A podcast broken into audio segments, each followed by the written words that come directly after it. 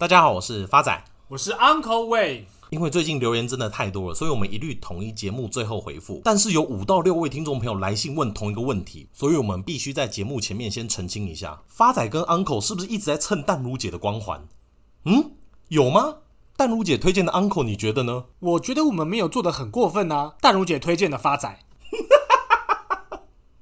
节目开始前，发仔想问 Uncle 一个问题，因为下周开始，台湾就有可能进入有条件式的解封。那 Uncle 在这样的情况下，有什么样的投资机会？一般人解封都会想到报复性的旅游跟报复性的消费，而去投资旅游股跟餐饮股。但 Uncle 有其他的想法，想跟各位亲爱的听众朋友做个分享。Uncle 看过去美国的例子来说好了，疫情趋缓后，实体的消费力道远远不及线上的消费力道。Uncle 举一个股票的例子，以 Amazon 跟 Walmart 来做个比较。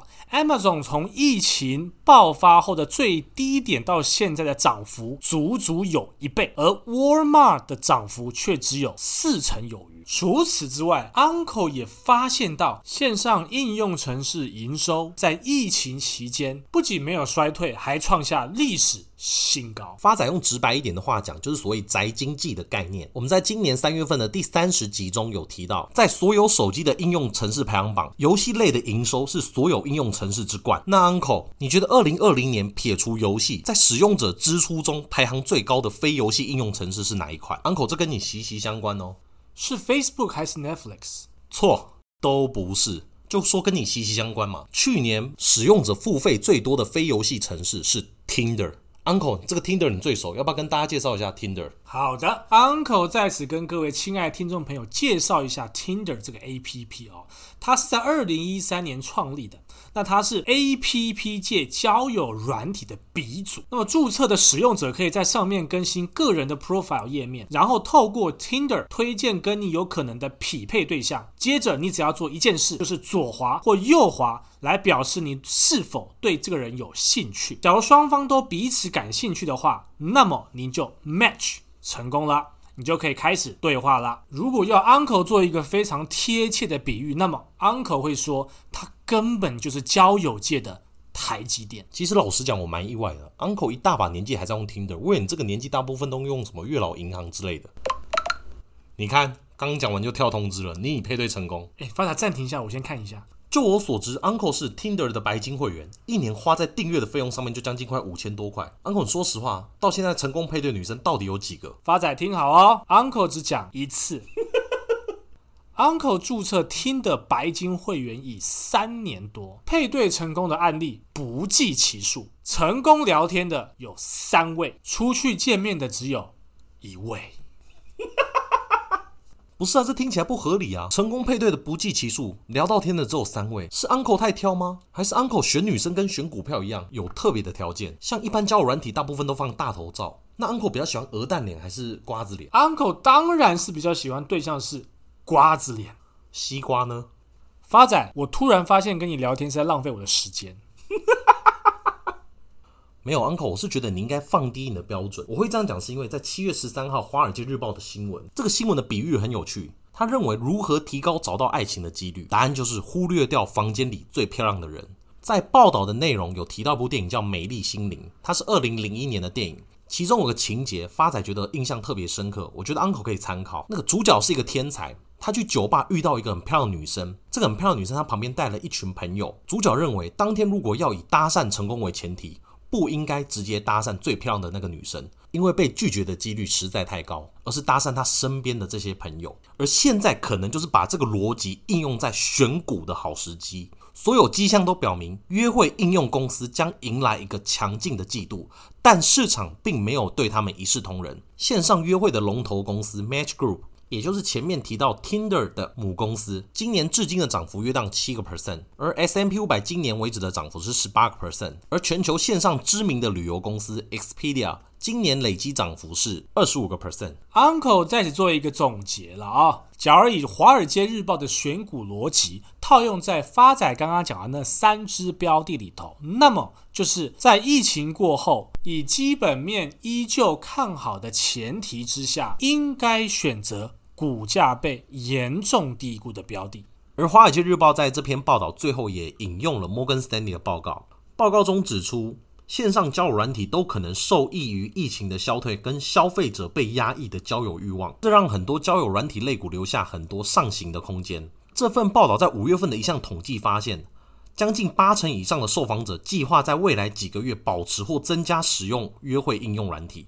除此之外，目前不付费的客户当中，更有超过五成以上表示将来会考虑为线上约会应用付费。老实说，这边发仔私心认为。这个数字可能不止五成，甚至会更高。原因是连 Uncle 那么省的人都愿意付钱在交友软体上面了。讲到此，前面 Uncle 提到唯一成功约出来的那位女生，为什么后来又没有下文？诶，Uncle 也真的没有想过诶。来，发仔，你帮 Uncle 分析一下。Uncle 都什么时间约女生出来？一般来说都是下午。诶，为什么？一般不是都约中午或晚上吗？刚好吃饭。因为下午茶比较便宜。一杯咖啡的钱就可以成功约会了，干结果明明就不成功的。不知道我是女生，我听起来 uncle 一点都不浪漫。难道 uncle 这辈子没有做过什么浪漫的行径吗？比如说花钱买花送给女生呢？发展，uncle 不许你这么说。uncle 确实有花钱买过花，怎么可能啦？爆米花，干超烂。Morgan Stanley 的报告最后有指出，千禧世代跟高收入人群对于约会应用软体有着极大的需求，这是一个积极的现象，因为这群人最倾向为自己使用的软体付费。所以今天铺梗铺那么久，Uncle 到底帮我们准备什么标的？今天 Uncle 要跟各位亲爱的听众朋友分享的标的是台积电，一点关系都没有。拍谢，刚刚 Uncle 拿错资料。更正，美股代号 MTCH Match Group 是一家总部位于美国达拉斯的在线约会服务公司。公司成立于二零零九年二月十二号。它有着全球几乎所有最大型的线上约会服务，其中最有名的 APP 就是 Tinder。Uncle 看好 Match Group 的因素有三：第一个，财务面，Match 在第一季的营收六点六八亿美金。高于去年同期的五点四五亿美金，年增率高达二十二点五个 percent，感觉其中有百分之一是 Uncle 贡献的。第二个因素是消息面，根据 Match Group 的调查，台湾人使用线上约会产品的比率高达四十二个 percent，远高于南韩跟日本，是亚洲第一。那根据统计，全世界目前每个月有超过将近快两亿人使用线上约会服务。线上交友为各种性向的人们提供了更方便的找伴侣的方式。那也指出，在网络上结识伴侣的结婚人士关系会更加美好，并且在一年之后婚姻破裂的可能性也会更低。原因可能在于线上交友可以更容易找到有共同点的对象。而最近一期斯坦福大学的研究发现，目前在美国有将近四成的伴侣透过约会网站或 APP 相识，而这个数字在二零零九年只有两成，也就是将近快一倍的成长。Uncle 也认为，线上约会无已经成为数位时代的这个趋势哦，在某些国家也早已成为认识对象的主流的方式。那从各方面看来，这个趋势一定会持续下去。呼应到美国干妈 Catherine Wood 最喜欢讲的。当习惯改变，这些习惯往往都是不可逆的。按照目前的情况发展下去，未来线上交友只会成为常态。接下来就是各位亲爱听众朋友最期待的波浪推波图了哦。第一波从二零二一年三月三十号的低点一二九点六八涨到二零二一年四月二十九号的高点一百六十点二五，随后修正到二零二一年五月十九号的低点。一百三十二点三三，再涨到二零二一年六月二十四号的高点一百六十七点四五，最后修正到二零二一年七月十九号的低点一百五十二点四八。那么，未来 Match Group 会到的目标价会落在一百八十七块。Uncle 这样空间还剩多少？十七个 percent。节目的最后，发仔代替听众朋友询问 Uncle 几个问题，看到底交不到女朋友的原因在哪里？Uncle，现在我们来快问快答。Uncle 身高一八五，体重七十二，兴趣健身，星座处女，平常常常会去的银行富邦，密码是多少？三。哎，不对啊，我刚刚跟你讲这个，干差点问到。接下来 Uncle 来回复一下近期听众朋友的留言。Z Z Z，他认为我们的频道好听好听，五星好评，也谢谢你的留言啦。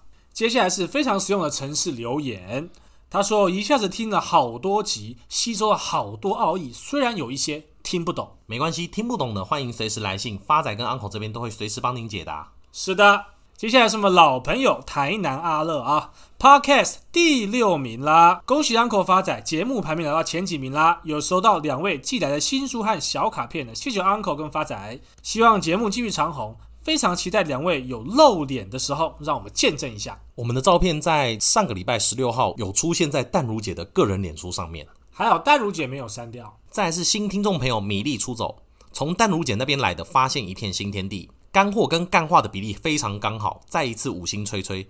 他想请问一下 Uncle，对于东森二六一四这波狂飙又狂杀怎么看？基本上 Uncle 不会碰这个交易量差别很大的主力股。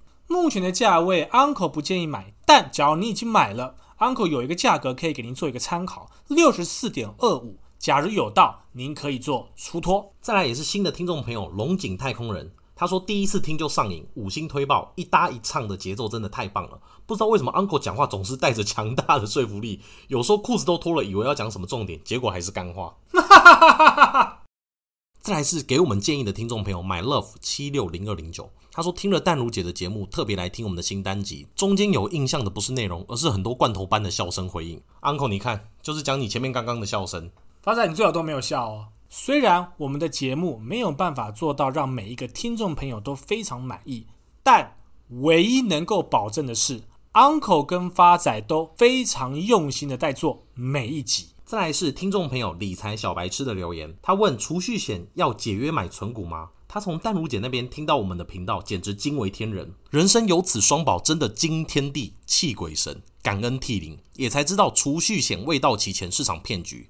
想请问，存期十年、六年解约损失二十四万，还有四年要缴，每个月要缴两万一，请问是否该解约改存 ETF 投资？麻烦 Uncle 解惑，本人愿意免费为 Uncle 悟法，让 Uncle 的发际线延伸到横膈膜都可以。发仔你卖欧北贡啦，人家很有诚意的。Uncle 对保险的概念向来都是存好存满，Uncle 绝对不会去建议做任何的解约的动作，毕竟这是您的保障。再来，六年前做的保单的条件一定是比现在好的非常多，更没有理由去解约。如果要投资，Uncle 建议可以用其他的闲钱来做。再是听众朋友 Barry 林特别来信，他最近听到我们节目，想告诉我们，Uncle 跟发仔斗嘴真的很好笑。不适合睡前听，因为会笑到清醒。另外，Uncle 的笑声真的很经典，发仔插入的梗也很搞笑。他觉得我们是防疫生活中的乐子，他会分享给朋友一起听。因为他是用安卓手机，没办法留言五星吹捧，很可惜。谢谢我们用心制作节目，让我笑到不行不行。Uncle 听到这个留言，实则非常的感动。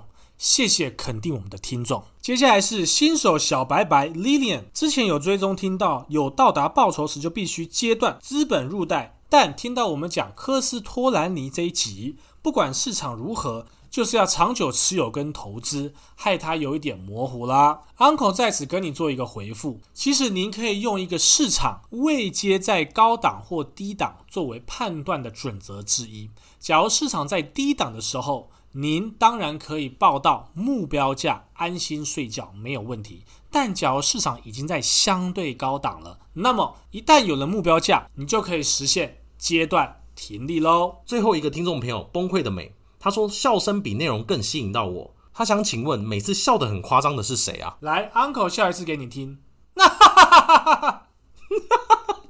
不知道我们两个搞得跟傀儡一样诶。